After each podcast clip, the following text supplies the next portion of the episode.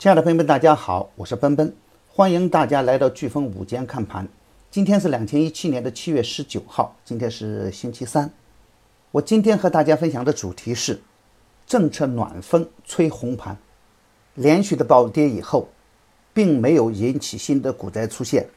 当带血的筹码出现的时候，反而吸引了更多的资金逢低接盘。我周一早盘的观点是。实体经济向好的方面转变，整个大盘不存在着发生股灾的基础。几只创业板的利空，也不能代表所有的创业板走弱。新股的超发是利空，但连续的暴跌也会诱发新的利好政策出现。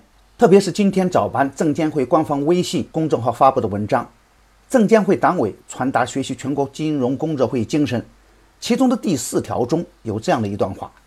我国股市由一亿散户，直接关乎上亿家庭、数亿人的利益。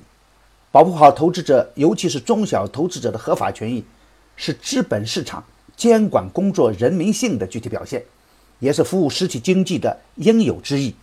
从这段话中，我们可以理解为政策向暖的一个积极信号。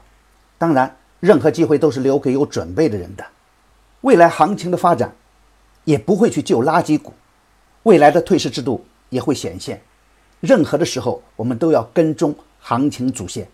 我今天早盘给出的观点是，高价股的风险还在释放，超跌超卖的低价股还会表演，大盘的指数还会维持窄幅的震荡。精选个股，把握行情主线才是获利的关键。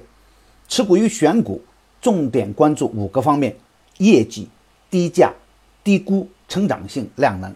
业绩暴增的周期性低价蓝筹股。可以高看一眼，仍然继续看好有色、钢铁、稀土、煤炭，他们在今天的盘面中都有很好的一个表现。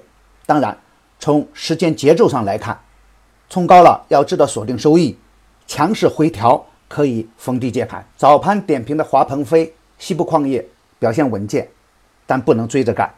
好，今天的飓风午间看盘就到此结束，感谢大家的收听，明天我们在飓风午间看盘不见不散。祝朋友们投资顺利，心想事成，谢谢。